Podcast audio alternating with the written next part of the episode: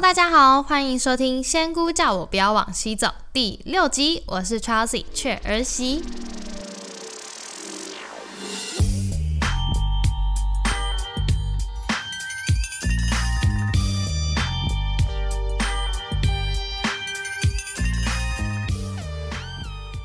嗨呀，大家这周过得好吗？我现在是位于波兰的琥珀之都 Gdansk。那这个礼拜的天气呢，都是刮大风啊，或是下雪的，跟爱尔兰非常的不一样。可是我很喜欢这里哟。目前的 Podcast 频道内容呢，还有我的部落格都会是以爱尔兰为主。在我的 Instagram 可以看到我比较及时的资讯。部落格的内容呢，我会先更新我在爱尔兰待了一年多所去的景点呐，一些旅游资讯。同时呢，也陆续的放上了一些生活实用的指南。例如，针对即将过来打工度假的人，他要准备哪些东西，或者是准备要过来生活的人，他们要怎么找房子，然后有一些眉眉角角啊，该注意的事情，我都会更新在我的部落格上面。所有的相关连接呢，都会在节目资讯栏里面可以找得到。那也欢迎大家跟我留言互动，然后跟我分享你们对节目的想法，或者是一些内容分享的建议。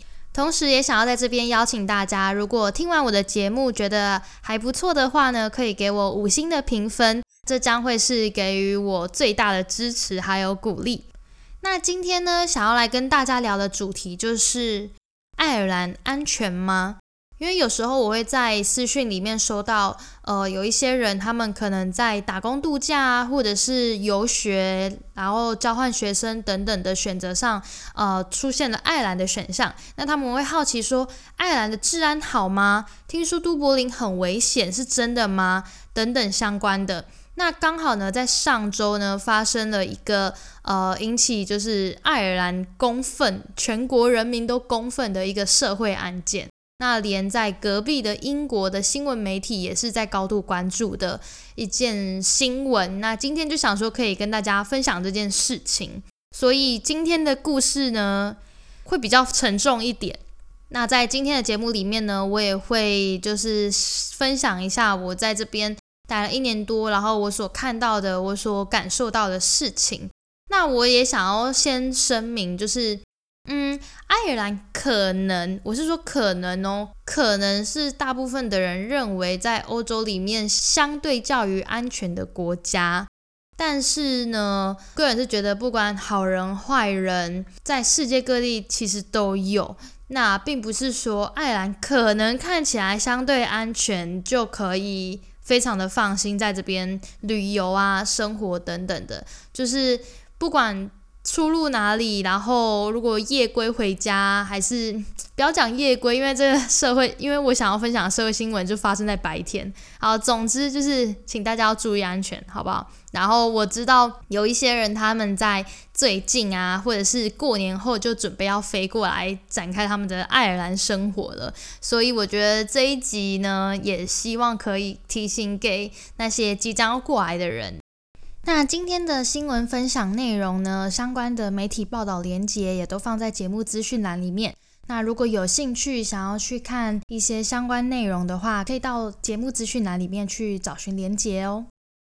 今天的节目内容呢，就会从上周发生的一个新闻事件开始。那事情发生在一月十二号的下午四点。有一位 Ashley Murphy 呢，他是一位二十三岁刚拿到教师资格的音乐老师，然后也是小提琴家。那事情呢是发生在爱尔兰中部的 Tullamore，他在下班之后呢去运河岸边慢跑。那那一条道路叫做 Fiona's Way。那之所以会称为 Fiona's Way 呢，是因为之前有一位女生，她叫做 Fiona，她在这边失踪。那附近呢也有立了一个纪念碑。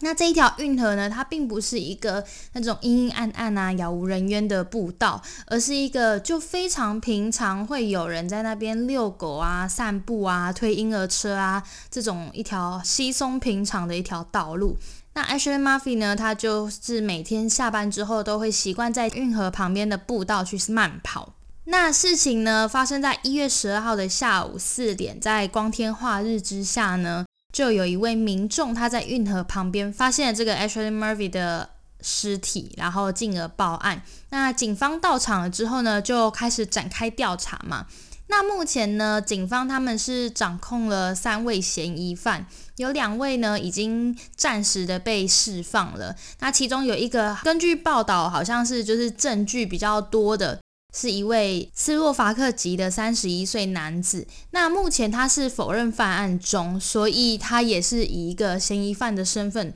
那好像这一周会有在开庭审讯吧？那再看一下之后的呃新闻媒体报道。那在这个新闻出现了之后呢，就引起了爱尔兰各地呀，还有包括北爱尔兰的 Belfast，还是英国这边的新闻媒体都在高度关注。各个区域呢也发起了一个守夜的活动，会在河边放上鲜花，还有蜡烛，为这位 Ashley 哀悼。各地的一些慢跑团体也发起了慢跑的活动，用这个方式来哀悼，就是 Ashley。特别是爱尔兰的妇女团体呢，也借由这个事件来呼吁大众必须重视女性的安全。就连爱尔兰总统和总理呢，也在这个周二呢出席了这个呃 Ashley 的葬礼。那也让电视台转播，那经由媒体呢也拍到了 Ashley 他所任教班上的这些小学生们，他们是拿着红玫瑰还有老师的照片一起参加丧礼的活动。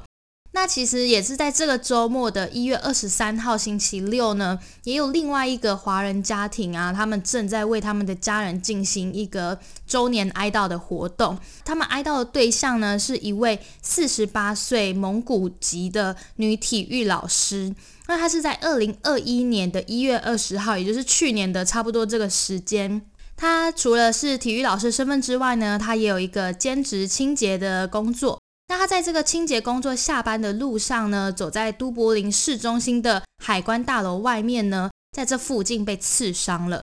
那经由后续的送医急救之后呢，这个蒙古籍的女体育老师她还是不幸的离开了。那目前所掌控到的资讯呢，是一个呃十五岁的未成年男孩。那他们会预计今年三月开庭审问。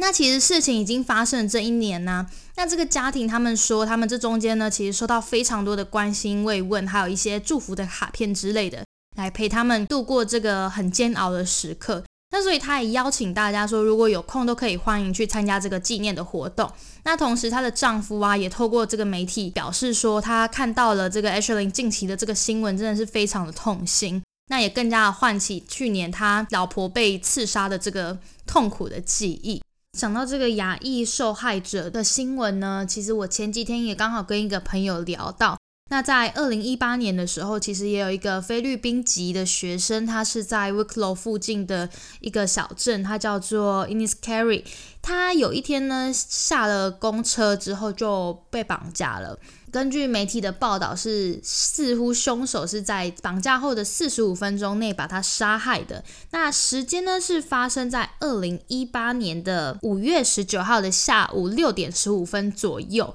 那这个菲律宾的女学生呢，她叫做 Justin。那她在这个 Inis Carry 的公车站下车之后呢，被绑架。那有目击者，就是民众，他们好像有看到有一个女生，她就是在一台车上，然后神情呃很不对劲啊，然后他们就去报案。那警察他就开始追踪嘛，开始定位。那最后呢，就在 Bray 的工业区呢，发现了这个这个嫌疑犯。嫌疑犯是一位叫做马克·轩尼斯的四十岁男子。那当时警方呢是怀疑车上是有这个 Justin 这个菲律宾籍的女学生，其实不知道为什么，就是我一直找不到到底是为什么，因为当时到场的是三个警察，那有一个警察就开枪把这个马克·轩尼斯这个凶手给杀死了，他们到车上也没有发现就是 Justin 的人影这样子，那最后呢在搜车的过程中就找到了一张纸条，那这个纸条呢就写了两个字。那一个呢是 Parks Castle，然后另一个是 Sorry。那他们呢就想说，诶，会不会就是在这个地方？所以他们就到了这个都柏林的附近郊区这个城堡 Parks Castle 呢去找，就发现这个菲律宾学生的尸体。那其实到现在已经过了三年多了，其实他的父母还是会在每一顿饭的餐桌上面再多放一副碗筷。那其实看了这些新闻之后呢，我觉得最让我生气的呢，是一个我一直没有办法找到他们的这些凶手他们犯下这些罪行的犯案动机是什么？那就如同刚才说的这个菲律宾籍的这个新闻啊，他这个马克·轩尼斯，他就在被警方找到的时候就被警方开枪打死了，所以你根本就无从得知他为什么要这么做。那在后续的尸检呢，也发现这个菲律宾籍的女学生呢，她的身上有残留一些少量的骨科碱。那根据她的身边亲朋好友呢，是说，呃，他们知道这个女生从来没有这种吸毒的习惯。我个人是在猜想，会不会是这个马克·轩尼斯，他是服用了毒品之后，他们他就失去了理智，然后就是才会犯下这样的错误。我个人的猜想啦，我不晓得，因为新闻媒体就是也没有办法追踪嘛，连他的父母到现在也没办法得一个答案，就是到底为什么他女儿在下了公车之后就被绑架，然后就没有办法回家了呢？其实这三个事件都是夺走了呃。一个家庭里面的女儿，或者是一个老婆、一个妈妈的一个身份，那我觉得真的对家人而言，除了失去一个家庭成员的痛之外，如果没有办法得到一个理由，一个当时到底发生什么事的一个原因，我觉得真的是非常的难以释怀。那这样子听下来，你说爱尔兰很危险吗？其实就如同我前面所说的，我觉得，嗯，好人坏人，然后这些不幸的故事，其实都是在世界各地有发生。那只是因为刚好最近发生了这个 Ashley 的社会事件，那我想要分享给大家，那进而也去找到这两个新闻，跟大家做分享。那之前呢，我在科克呢有一个室友，她是一个都柏林的女生。我之前就有跟她聊到说，诶，因为当时我还没去过都柏林，那我那时候就有跟她聊说，诶，我想要去都柏林玩，可是我听说都柏林很危险，诶，是真的吗？然后呢，她就冷笑了一下，然后就说，很多人都说都柏林很危险，但其实她觉得 Limerick 是最危险的地方。我当时听到这个答案的时候，其实是蛮惊讶的，因为根据我当时的认知呢，还有呃，在我来到爱尔兰之前呢，所查到的资料呢，大部分都是说，哦，因为都柏林是首都嘛，所以治安相对的也会比较乱一点。那还有分一些南北区，就是河的南边、北边，然后哪边治安比较差，哪一边可能比较好。然后还有都柏林它蛮大的嘛，然后就有分区域啊。好像说什么二区是比较安全，然后哪一些区域是呃贫民窟或者是毒虫聚集的地方。身为来自都柏林的女生，她竟然跟我说：“哦，她觉得 Limerick 比较危险。”那后来呢？其实我有跟其他的当地爱尔兰的人聊到这件事情，那他们其实也不止只有这个女生，就是其实也蛮多人跟我讲说：“哦，他们觉得。”就是 Limerick 是最危险的地方，他们都会称 Limerick 是 Step City，就是那个刺杀的那个 Step。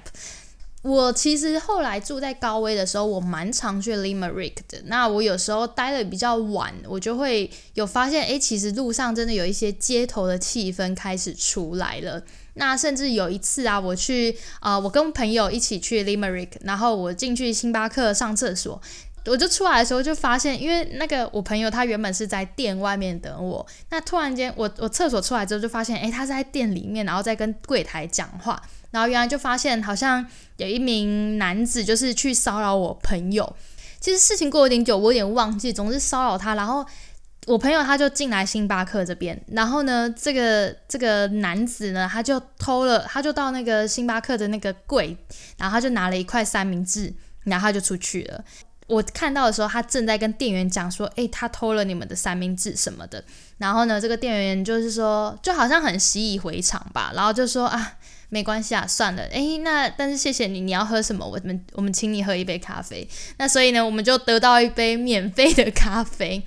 那总之呢，我觉得不管你在哪个城市吧，不管是都柏林、Limerick 还是呃高威克克，就是真的都是。自己要去注意安全吧，因为我个人在这边生活了一年多，我觉得这些问题来源好像是来自于这边的文化，真的是太爱喝酒了。那所以造成很多人他很多酒鬼，很多酒鬼在路上。他们通常都是喝个非常烂醉，然后就会在街上开始放肆，开始大吼啊什么的。其实我有时候在高威，如果晚回家，我会有点怕。其实我我会觉得晚上的气氛，因为我住在科克大概五六个月的时间，然后我住在高威也是五六个月的时间，我这样相较起来。我会觉得高危的晚上好像比科科的晚上还要危险一点点。那也可能是因为呃高危的年轻人比较多。那当然晚上就是很多人喝醉啊，喝酒之后就会开始在呃街上砸玻璃瓶啊，或者是踢旁边的垃圾啊，或者是跑过来跟你要烟啊、要钱啊都有。我在高危的晚上回家的路上，我其实会紧张的比。苛刻的晚上还要多，那又加上因为哈，现在我看到比较大的问题呢，就是因为疫情嘛，那开政府就有发放补助，那大概是一个礼拜就是两百欧，两百零七、两百零八，大概这个金额的补助，就是如果你找不到工作的话，你就可以领。那很多人他们就选择了不工作，就选择了去领这个两百出的补助，然后就抽大麻或者是呃喝酒。就是这样子，每天过一天。那所以你路上的一些嗯犯罪问题，或者是一些社会秩序的问题，当然也就相对的增加了嘛。这边的话也可以跟大家分享，突然间想到一个小故事，就是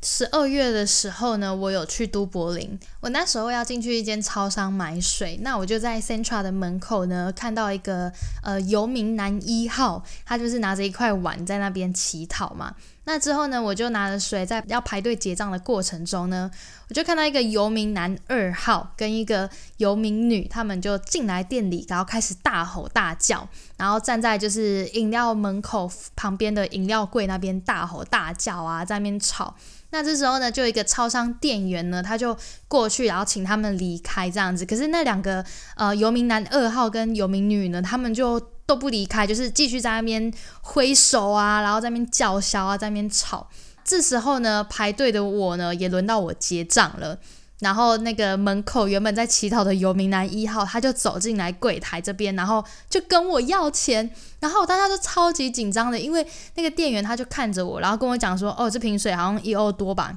然后我也很紧张，我右边就是游民男一号，他就站在我旁边，然后一直在等我拿钱。然后我就在想说：“天哪，我现在到底该不该结账？该不该付钱？我会不会拿了钱包出来之后我就被抢走了？”可是我就想说：“诶，后面还有人在排队，我如果真的被抢走，还是发生什么事情，应该会有人来救我吧？”那总之呢，我就是非常快的赶快付完了钱，然后我就从那个游民，然后跟那个货架中间的缝隙就这样快速的钻出去，然后离开了这个超商。那整体而言，我在爱尔兰待了一年多的时间呢，我觉得其实爱尔兰人他们算是蛮和善的，然后也算是蛮愿意接纳外来的人，就是我们这些非本地人。你如果在路上问路啊，还是在呃，店里店里挑选东西啊，什么之类，其实他们都蛮愿意过来跟你帮忙的。那相对就是我去到西班牙，然后或者是现在在波兰的时候，我觉得爱尔兰人其实真的是相对热情。那路上的呃自然环境问题啊，真的就是一些醉鬼、一些喝酒的人，然后跟。一些你很明显就看起来眼神很空洞，他们可能有服用一些药品的人会比较多在街上。那我觉得在街上的时候不要跟他们太靠近，然后保持一些距离，那你就尽量的快速通过他们的身旁，其实我觉得就没事了。那你如果遇到被要钱啊，还是被要烟啊，就不要理他，然后快速走。其实他们也不会真的过来追着你，还是缠着你。不过我觉得路上的屁孩真的也蛮多的，那这些真的是无药可救，因为根据爱尔兰的法规呢，他们非常的保护这些儿童啊、青少年，他们都会觉得说，哦，他们是未成年，所以呃，你们要给他们机会啊，可以是可以在是可以教育他们的。就像我前面的新闻讲到那个蒙古籍的女老师，她在都柏林的市中心附近被一个十五岁的未成年少年刺伤。我也有跟一些当地朋友就是聊过这件事情，那其实他们都说，呃，他们觉得最不满意的就是爱尔兰政府对于这些青少年呃外满十八岁的青少年就是太过保护了。那像他这样的情况呢，基本上他们是不会有前科记录，然后顶多就是进去那种类似台湾的什么少年感化院还是什么之类，就是进行再教育。那教育个顶多真的是顶多一两年之后就出来，然后。你觉得对一个小孩子真的会有受到一个教训吗？我觉得，如果今天是偷东西之类的，这就算了。他今天是伤害了一个人呢，何况他们不只是伤害，他们更是剥夺了一个人的生命。那你看，这样会造成了多少个家庭啊？然后还有朋友们他们心里的一个伤害，然后家庭的破碎。我觉得我看了这些新闻，我真的很生气又很痛心吧。那接下来呢？爱尔兰最新的政策呢是，呃，酒吧、餐厅、夜店都全面开放。那原本它有规定，就是你进到室内用餐呢，必须要有那个疫苗通行证或者是确诊后康复的证明。但是现在都不用提供这些了。然后聚会啊，也没有参加人数的限制等等的，就等于全面开放，要全面回归正常生活，真的是选择跟病毒共存的一个方式吧。那我猜之后街上就更热闹啦，就是有一些毒虫啊、酒鬼，他们就又会回来街上聚集了。所以我希望就是各位都能够出入平安，然后不管你在爱尔兰或者是在世界哪里，都能够健康平安，好吗？那今天的节目呢，就分享到这边。呃，有一点小沉重，又加上最近的疫情又开始在升温了，有一些变种病毒啊奥密克戎继续着肆虐全球。还是希望大家能够抱着一个正面积极，然后充满希望跟活力的一个力量去迎接每一天的到来。再次提醒，就是所有的相关连接，然后还有我的部落格跟 Instagram 呢，都在节目资讯栏里面。如果有兴趣的朋友呢，都欢迎点击下方的链接去追踪我哟。感谢大家的收听，我是 Chelsea 雀儿喜，我们下次见，拜拜。